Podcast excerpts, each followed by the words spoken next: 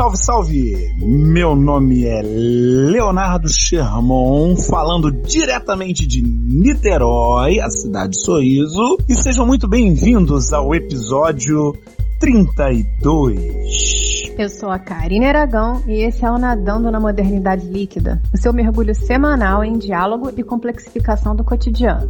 E hoje nós discutimos sobre a cultura do cancelamento, pontuando quais seriam seus pilares sociais de sustentação, e na segunda parte refletimos sobre as possibilidades de diálogos e críticas que se deem fora dessa atmosfera de cancelamento. Vamos mergulhar? Assim sim!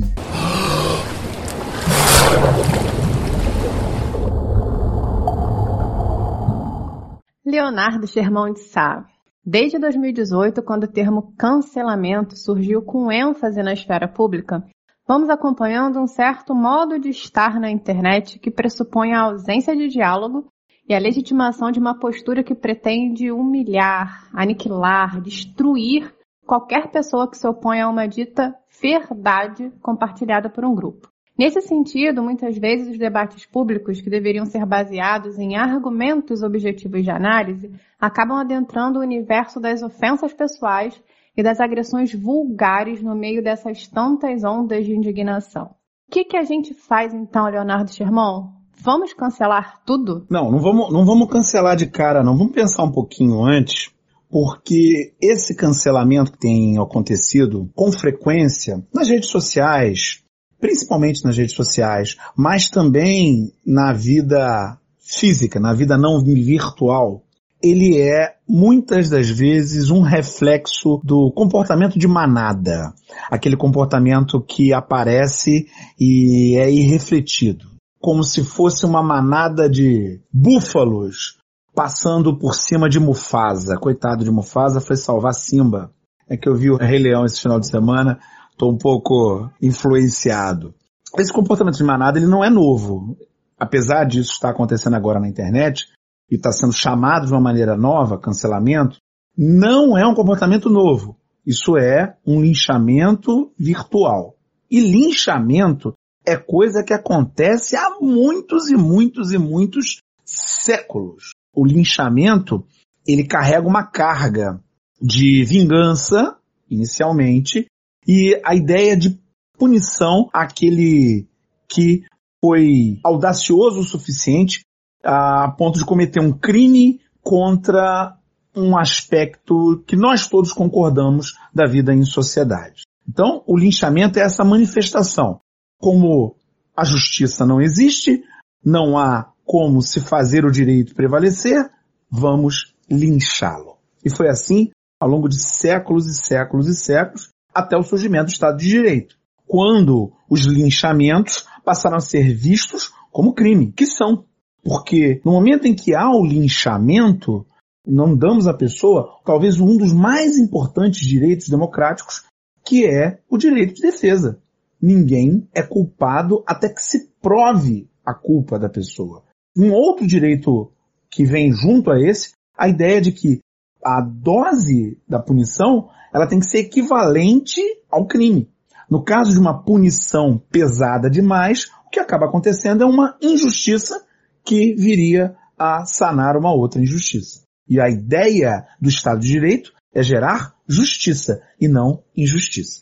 O linchamento hoje, o linchamento, principalmente o linchamento virtual, ele é um reflexo, primeiro, dessa ideia de que não existe justiça. É claro, nós temos problemas na justiça principalmente num país como o Brasil, com todas as questões relacionadas ao nosso passado escravocrata, passado autoritário, que nós já discutimos no episódio da semana passada, no episódio 31, você sabe com quem está falando, e também é um reflexo de uma visão própria dos nossos tempos. O cancelamento, essa ideia de ignorar a produção de uma pessoa, de boicotar uma empresa, me parece ser um reflexo da nossa impotência. Pois quando eu não posso fazer outra coisa, eu cancelo a pessoa, eu cancelo aquela empresa. Eu vou fingir que ela não existe. E aí, isso me dá uma cara de impotência absurda, porque mesmo num país com dificuldades na área da justiça, como a gente sabe, como é o Brasil, Se eu tenho uma razão contra uma empresa, contra uma pessoa, eu processo aquela empresa. Eu processo aquela pessoa. Se a pessoa cometeu um crime, se a pessoa agiu de forma racista, por exemplo, o caminho é o do processo. Nesse sentido, a gente cancela aquele que não tem como se defender. Porque quando o cancelamento tenta atacar aqueles que realmente têm poder, esse cancelamento é igual a nada. Tanto é que a gente tem líderes extremamente autoritários por aí, racistas, homofóbicos, que não se preocupam em se colocar como machistas. E estão aí, ó, livremente falando o que querem, do jeito que querem, quando querem e pronto. Enquanto o cancelamento só ataca aqueles que já se importam com essas causas. Eu queria pegar um gancho aí, Leonardo Germão, para uma palavrinha que você usou que para mim é muito forte para a gente falar de cancelamento, que é a questão da impotência. Porque na minha percepção a ideia do cancelamento, essa cultura do cancelamento, está instaurada nessa nossa sensação de impotência de uma vivência coletiva. Né? Me parece que a gente vem perdendo as nossas ferramentas, as nossas habilidades de viver em sociedade. E aí, quando você pontua a questão das leis, né, quando você fala, se eu estou insatisfeito com uma determinada empresa, o natural como mecanismo de sociabilidade seria eu processar essa empresa, não eu montar uma onda de indignação para aniquilar essa empresa. Nós discutimos a indignação no nosso episódio 24, indignação é movimento ou inércia. E lá eu já dizia, indignação não traz frutos. Gente, melhor dupla, né? Criador de conteúdo, entre outras coisas, e garota propaganda do próprio podcast. Adoro. A gente tem que vender o nosso peixe. Dá trabalho fazer isso aqui. Muito bom, muito bom. E aí, falando dessas impotências, né? Além dessa questão da impotência que você levantou relacionada à aplicação das leis, também acho válido a gente perceber a nossa impotência de dialogar. Porque onde há cancelamento, é a ruptura, é a ferida do diálogo, é onde o diálogo está rasurado. E se a gente se notar dentro desse contexto do nosso debate público, muitas vezes até no nosso ambiente privado, a gente vai perceber o quanto a, o diálogo vai se perdendo, a postura dialógica vai se perdendo em nome de uma postura que parece desenhar um monólogo, onde pessoas simplesmente querem falar, falar, falar, mas não ouvir. E o cancelamento é justamente isso. Eu quero aniquilar, eu quero silenciar, eu quero ferir o outro que pensa diferentemente de mim. Então eu monto um sistema em que esse, essa pessoa, essa empresa não vai ter voz, né? Aquela postura de retroalimentação. E é bacana a gente perceber que tudo isso está dentro daquela montagem, né? Como se a gente vivesse numa câmara de eco, que a teoria da comunicação vai chamar, em que eu quero simplesmente ouvir vozes convergentes. E eu não sei lidar com a discordância.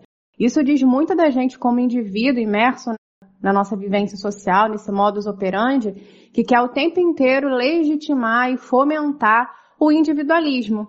Porque esse indivíduo, né, que está no topo do mundo, tão dono de si, no topo de uma hierarquia, ele não vai aceitar contestações. Ele vai se fechar entre os seus iguais, né, no que a gente chama, pode, que a gente pode denominar de inferno do igual. Ele vai se fechar nos seus iguais dentro dessa câmara de eco e não vai querer lidar com o que é diferente, né? Esse indivíduo que muitas vezes é imerso naquela ideia de aceleração do tempo, em que você não reflete sobre determinados assuntos, e aí a gente vê um debate público do cancelamento totalmente instaurado em cima de uma atmosfera vazia. E aí entram as ofensas, o que a gente chama de argumento ad hominem, onde as pessoas tentam se ofender por perspectivas pessoais e o argumento que deveria ser debatido, né, que é a raiz de um debate, não é colocado em questão. Tem a ver com essa aceleração do tempo que coloca a gente como pessoas que não refletem isso tem a ver com a ideia de autoexploração, né? O quanto você precisa enxergar o outro como inimigo. O quanto você precisa experienciar a vivência da competição, da competitividade. Eu costumo perceber, dentro dessa lógica, que parece que as leis do mercado têm interferido, têm adentrado as nossas vivências subjetivas, as nossas vivências orgânicas porque o outro está sempre competindo comigo, porque o outro sempre é o meu inimigo. E a gente acaba legitimando essas visões um tanto quanto polarizadas da vida, né, que a gente pode chamar inclusive de retóricas da divisão. essa postura beligerante de querer acabar com o outro que discorda de mim e não trazer o outro para um debate. Você estava levantando o caráter individualista do cancelamento, mas me parece que o cancelamento ele é muito mais uma atitude coletivista do que individualista. O traço coletivista vem da identificação de um grupo em torno de certos ideais e da expulsão daqueles que não compactuam com aqueles ideais professados por aquele grupo. Então não me parece que seja uma ação individualista. Me parece que o indivíduo, nesse caso, para continuar fazendo parte daquele grupo, ele precisa se dobrar àquelas visões estabelecidas pelo grupo identitário. Me parece que é por isso que é difícil remar contra a corrente, ser a voz discordante. Difícil e perigoso. É claro que existem cancelamentos em que a ação da pessoa que foi cancelada está próxima do crime, mas ainda não se configurou crime. A pessoa está andando em cima da linha ali e está conseguindo driblar a lei e não vou dizer que eu concordo com esse tipo de cancelamento, mas é mais fácil de entender esses. Mas o que vem acontecendo é muito diferente disso. As pessoas são canceladas por não concordarem com argumentos que estão ainda em disputa, argumentos que estão em discussão, não argumentos consolidados e já de concordância social plena. Então me parece que o indivíduo, frente a essa maré que vem da coletividade, ele tem pouco a fazer. Você falou das falácias argumentativas. Basicamente, o cancelamento vem em torno de duas falácias. A primeira é essa que você citou, ad hominem. Ataca-se a pessoa e não o argumento. E a outra falácia é o argumento de autoridade. Eu sou de determinado grupo, logo eu sei mais do que você o que se passa nesse determinado grupo. Dentro da ideia de que o que importa é o que a pessoa experienciou, é o que a pessoa viveu, e não o que a pessoa estudou, e não o que a pessoa analisou e se aprofundou. Nessa visão do cancelamento, o que importa é quem é o mensageiro e não qual é a mensagem que está sendo transmitida. Sim, esse quadro que você montou responde muito a uma questão retórica do, do cancelamento, que é a simplificação. Simplificação das questões. É o grupo A versus o grupo B. E quando a gente fala dessa estrutura bipartida social, é interessante a gente perceber como o mercado já notou que o consumo de notícias, de posturas beligerantes, de posturas que incentivam o cancelamento, são uma estratégia de consumo. Porque quando a gente pensa a sociedade a partir dessa estrutura, a partir dessa composição bipartida, a gente vai analisar que o grupo A consome os mesmos produtos, acessa os mesmos sites, que é a ideia do coletivo, dessa postura do cancelamento como você levantou, né? Acessa os mesmos sites, ouve os mesmos produtos, acessa os mesmos canais de YouTube, compra as mesmas coisas. Então é tudo, é uma postura meio que unidimensional, né? A postura unidimensional do grupo A versus a postura unidimensional do grupo B, que é uma total simplificação, que passa pelo que você está pontuando, né? Interessa quem eu sou, interessa a pessoa e não interessa a complexificação, por exemplo, de um estudo. Acho que a gente precisa entender isso. Essa pulsão de ódio, esse desejo de destruir o outro, tem sido aproveitado como estratégia de consumo. Tem sido aproveitado por um mercado. E a gente não pode deixar isso passar de maneira a não notar o que, que a gente está fazendo. Tem sido usado e tem sido manipulado em favor dessa ou daquela questão. É o que acontece, por exemplo, nas eleições. Esse comportamento de manada é articulado pelos grupos que estão disputando as eleições para gerar indignação e gerar cancelamento do rival político. Mas também acontece no caso de figuras que estão propondo mudanças importantes na sociedade. Naquele livro interessante chamado Humilhado, Como a Era da Internet Mudou o Julgamento Público, o autor, John Rosson, fala no capítulo 7, Jornada ao Paraíso Livre de Humilhação. Ele trata de um advogado americano chamado Ralph Nader. É um advogado bastante conhecido, foi inclusive candidato à presidência por um partido menor lá nos Estados Unidos, as empresas automobilísticas americanas contrataram prostitutas para seguirem e seduzirem Ralph Nader. E por quê?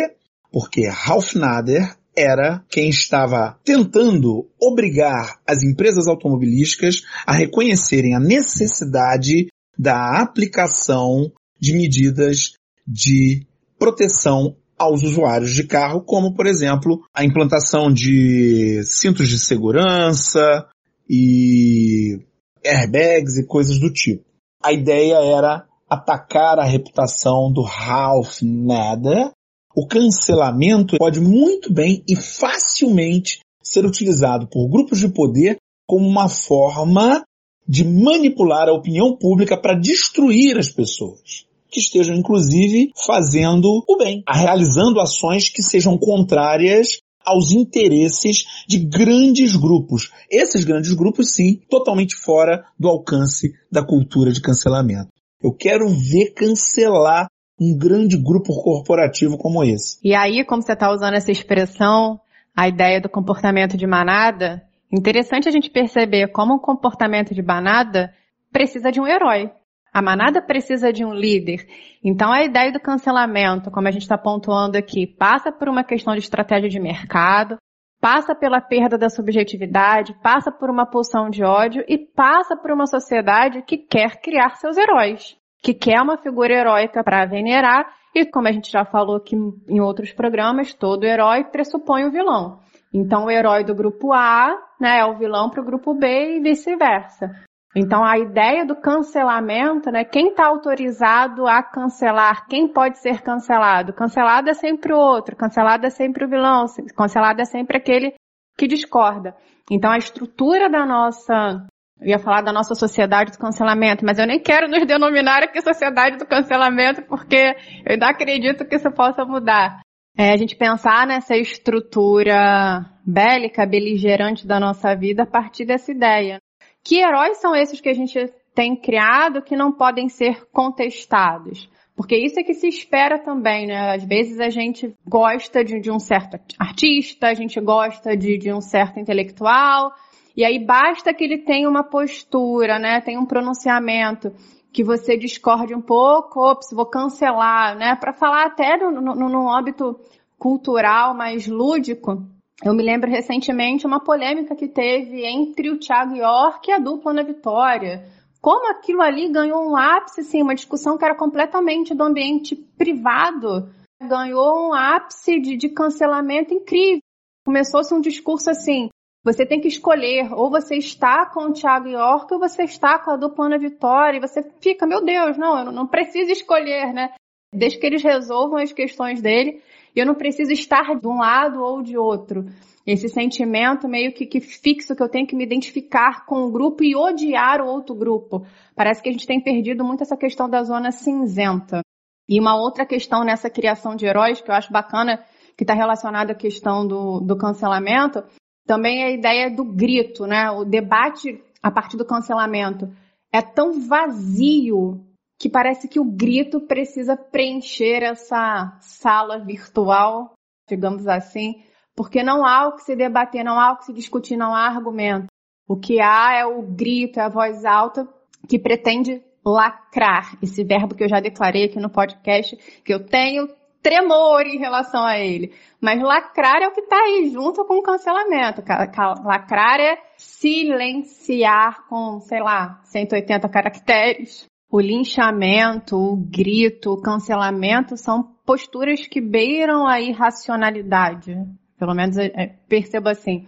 E a literatura ela tá aí muitas vezes para mostrar pra gente esses conflitos. Recentemente eu li um conto de um um livro da Conceição Evaristo, Olhos d'Água, Conceição Evaristo, uma escritora brasileira, super recomendo, em que ela vai tratar de um acontecimento no ônibus, né? O conto muito bem construído. Vou resumir aqui, mas ela vai trazer, vai contextualizar pra gente. Uma mulher que está no ônibus, uma mulher negra, entra o ex-marido no ônibus, senta ao lado dela, o ex-marido depois assalta o ônibus e desce. E ela não tinha nada a ver com assalto. Ela simplesmente o conhecia. Depois que ele desce, as pessoas do ônibus fazem o quê? Um motim para linchar essa mulher. E esse conto realmente coloca uma luz, um farol na questão. Porque se a gente trouxer para nossa vivência social, se coloquem, né? Imagina você nessa situação, né? Imagina se essa situação se está muito fora do que a gente poderia viver. Uma mulher ali que recebe a culpa desse assalto ser linchada pelas pessoas dentro do ônibus. Enfim, tem várias lentes para a gente observar dessa postura. E entre elas essa ideia de que é possível a qualquer um de nós apontar a culpa das outras pessoas sem considerar que nós próprios carregamos uma série de culpas. Quando eu indico e lincho o outro, quando eu jogo a primeira pedra, se eu quiser utilizar o caminho do cristianismo, por exemplo, eu estou dizendo, aquele ali é muito pior do que eu. Eu estou fora de qualquer erro que possa ter relação com isso. Ao que parece, essa é uma das principais razões para alguém participar de um linchamento virtual como esse. Aparecer, se mostrar, aumentar o seu capital na internet, demonstrando que você é muito bonzinho nesse lado aqui. Leonardo, seu irmão, se eu pudesse cancelar alguma coisa seria a pandemia, não é? Mas já que nós não podemos cancelá-la nesse momento, e aproveitando a sua metáfora da pedra, e agora, José? A gente problematizou bastante a ideia da cultura do cancelamento, que estaria ligada a aniquilar, humilhar, ofender, eliminar o outro. Mas a gente não pode esquecer que o espaço público também é um espaço em que críticas são necessárias, uma vez que as críticas fazem parte do diálogo. E aí, Leonardo Sherman, a pergunta que fica é: como fazer uma crítica sem necessariamente cancelar alguém? A primeira coisa é soltar a pedra. Solta a vinheta de novo, produção. Aí não é soltar a pedra, é jogar a pedra, né? É entender que uma cultura de paz não nasce da violência. A cultura de paz só pode nascer do cultivo da própria paz. Não há como cultivar a violência e esperar que da violência nasça a paz. Então esse é o primeiro ponto. Algo que é difícil de fazer por um segundo. Isso é a receita da vovó lá de trás. Conta até 10. Antes de mandar uma mensagem, conta até 10, pensa melhor. Será que a crítica que você está fazendo ali é uma crítica ao argumento que a pessoa levantou ou é uma crítica à pessoa? Será que a crítica que está sendo levantada ali é uma crítica baseada em uma argumentação que vai ao cerne daquilo que está sendo discutido? Ou você está utilizando só o argumento de autoridade por você fazer parte do grupo A, B ou C? E a minha sugestão é a de que se você tiver dúvida, não envie. Pelo menos é o que eu tento fazer. É o que eu tento fazer. Se eu tenho dúvida, eu tento não enviar, eu tento não me colocar, eu tento não participar daquela discussão apenas porque é a discussão da moda. É claro que é difícil, é um aprendizado longo, porque o calor do momento, muitas vezes, acaba nos confundindo e deixando o nosso juízo fora de condições momentâneas de decidir o que fazer. Por isso, é muito importante muitas vezes a gente analisar as questões com um pouco mais de frieza.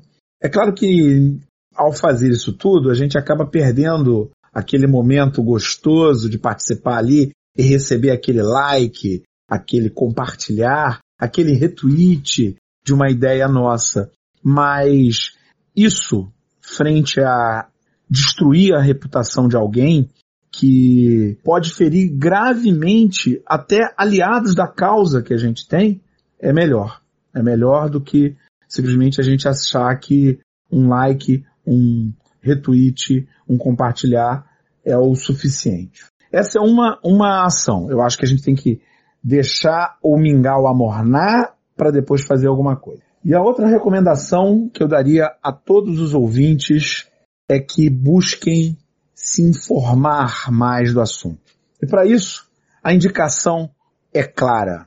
Um livro que está saindo do forno aí, de uma escritora maravilhosa, chamada Karine Aragão, pela editora Lura. Esse nosso jeito bélico de viver.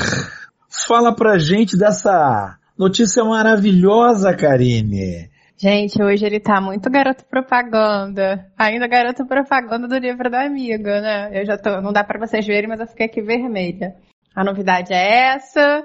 O livro saiu essa semana, um livro em que eu estudei a questão da cultura do cancelamento também. E isso dentro da vertente de perceber que nós estamos nos tornando uma sociedade com muitas dificuldades comunicativas, perdendo justamente a nossa habilidade de conviver em sociedade, de ponderar, de dialogar, e aí na contramão dessa visão, dessa cultura do grito, do ódio, eu penso numa sociedade que se instaura a partir da cultura dos afetos. E nesse sentido eu já respondo um pouquinho o que a gente está tentando pensar aqui, como que a gente discorda de alguém sem necessariamente cancelar. E o primeiro ponto que eu acho fundamental é a gente fazer uma autocrítica, porque a cultura do cancelamento ela só existe no momento em que há indivíduos que cancelam, no momento em que há indivíduos que, ao verem uma notícia, uma postagem, enfim, querem se manifestar quanto a isso, né, estimulados por um ódio ou por uma discordância. Então é interessante que a gente perceba assim: será que eu quando discordo de alguém na internet, pensando o cancelamento como uma, uma vivência virtual, será que eu cancelo? Será que eu aprovo a cultura do cancelamento, né? Quando eu quero cancelar alguém com quem eu discordo e quando cancela alguém que eu concordo, eu sou contra? Então, acho que essa ponderação a gente precisa fazer, essa autocrítica seria o primeiro passo. Um ponto que eu também desenvolvo no livro é justamente pensar também a nossa capacidade de escuta. Porque já que onde há cancelamento não há diálogo, a gente precisa pensar o que está faltando para que a nossa comunicação se torne verdadeiramente um diálogo. E a minha suspeita é que está faltando escuta. Fala a gente tem bastante. Está faltando uma escuta sincera. Não é aquele modo de escuta em que eu estou aqui, mas eu não estou nem prestando atenção no que o outro está falando. É, na verdade, estou pensando no que, que eu quero responder a ele para dizer que eu estou certo, para dizer que eu venci, o debate, a ideia do vencer. E um debate não precisa ter necessariamente um, um, vencedor, um debate é um diálogo. O pessoal usa muito aí refutar. Refutei fulano, refutei cicrano. Exato. Me veio a cabeça agora falando com vocês a imagem dos últimos debates políticos presidenciais que a gente teve, em que havia né, uma expectativa de qual seria a fala para destruir o outro candidato, Ainda que nos últimos debates presidenciais, o candidato mais importante não participou dos debates. Ele simplesmente não foi. Tempos obscuros esses, não é? Você lembrou muito bem, mas até nos outros, né? Havia uma expectativa dessa ideia de, de destruir o outro. Poucas pessoas se mostraram assim preocupadas com quais vão ser as ideias levantadas e discutidas, quais vão ser os projetos apresentados. Então, acho que a gente precisa talvez retomar essa ideia de tentar discutir ideias e argumentos de maneira um tanto quanto mais ponderada. Isso é uma autocrítica que eu, você, acho que todo mundo precisa fazer numa tentativa de vivência mais harmônica, né? Tentar pensar nessa capacidade de escuta e pensar numa discussão que se paute a partir de argumentos. E aí, além disso, quando eu até comentando sobre o livro no início pontuei, a questão da cultura dos afetos, está muito relacionada a justamente não cair nessa falácia mercadológica de que o outro é sempre o seu inimigo, de que você está sempre competindo com o outro numa corrida incessante na vida, né? Que a postura beligerante, que a postura bélica é o natural, como a gente tantas vezes fala aqui do 1984, que é a montagem que, que aparece lá em Oceania.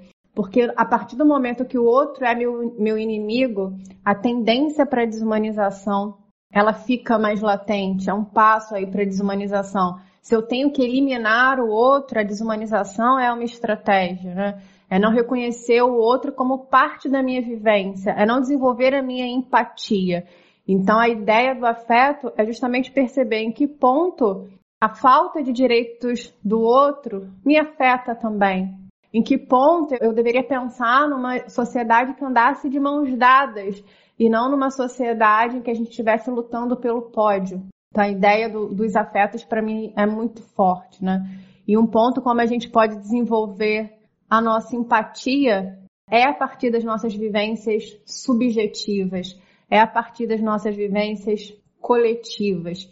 E uma vivência subjetiva que eu defendo bastante é justamente a literatura. A literatura tem uma potência de subjetividade. Já que a gente falou tanto de impotência, da impotência do cancelamento, eu diria que a literatura está na contramão. Ela tem uma potência de reflexão, ela tem uma potência de subjetividade que atuam na contramão do cancelamento. E além da literatura, algo muito bom para potencializar os nossos afetos são as nossas mensagens na garrafa. Nas mensagens dessa semana, a gente continua refletindo sobre o nosso episódio 31. Você sabe com quem está falando? Nós fizemos uma enquete nos nossos perfis pessoais no Instagram, perguntando se os nossos contatos já tinham presenciado alguém falar, você sabe com quem está falando, para alguém.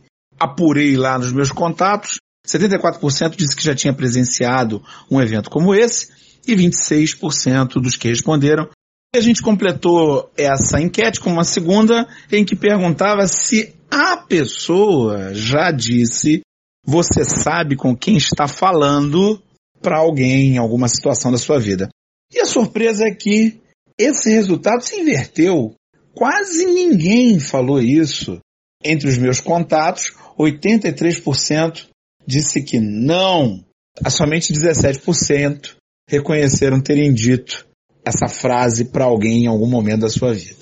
Nós, inclusive, pedimos no nosso Instagram, não é, Léo? Ajuda dos universitários. Como pode? Já que, né, de repente existe aí algum condicionamento matemático para explicar essa conta.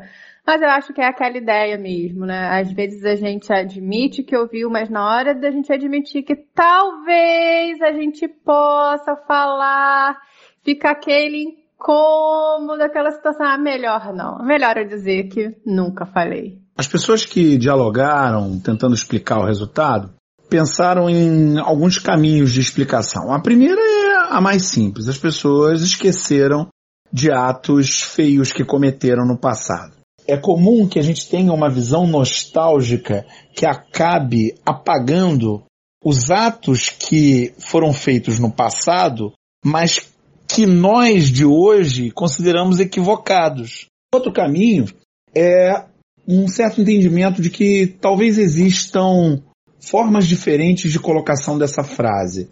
Houve quem dissesse que é uma frase aceitável em alguns contextos, como por exemplo o contexto familiar de um pai, uma mãe em relação ao seu filho e a necessidade de argumentar tudo deixa o dia a dia muito pesado. Então, em algumas coisas a, a pessoa não argumenta e usa o discurso, ó, oh, você sabe o que está falando? Você está falando com seu pai, está falando com a sua mãe, faz porque eu estou determinando isso e pronto.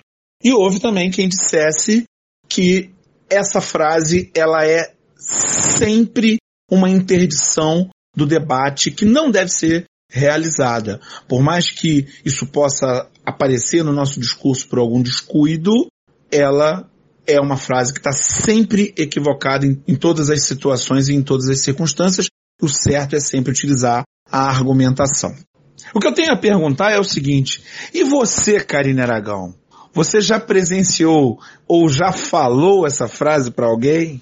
Já passei por algumas situações chatinhas, sim, que eu ouvi isso. Nunca falei, mas confesso que já pensei em falar e justamente por passar por aqueles 10 minutinhos que tanto que você levantou no nosso programa, né? Espero mingau esfriar, foi a metáfora que você usou. E aí eu não falei. Mas admito aqui, né? Como eu não sou essa figura heróica que tanta gente pontuou também, já passei por, por vontades e desejos de gritar essa frase sim. Mas e você, Leonardo Sherman? A pergunta vem, a pergunta volta. Você já passou por uma situação em que ouviu isso ou já falou isso para alguém? A situação eu passei um dia depois que a gente gravou o episódio. Já passei outras vezes, mas um dia depois, na frente, na minha frente, no supermercado, os dois lá se engalfinhando no. Você sabe com o que eu estou falando, eu sou policial, então eu não posso, não preciso usar máscara e coisa e tal. Então rolou ali, eu saí de perto, pensei, olha, tem um episódio aí para indicar para vocês, para vocês pensarem sobre isso, mas fiquei com medo de sair com o olho roxo e era arriscar muito por causa de três tomates. Então, agora quanto a falar, eu já falei, mas eu prefiro uma versão mais avoada.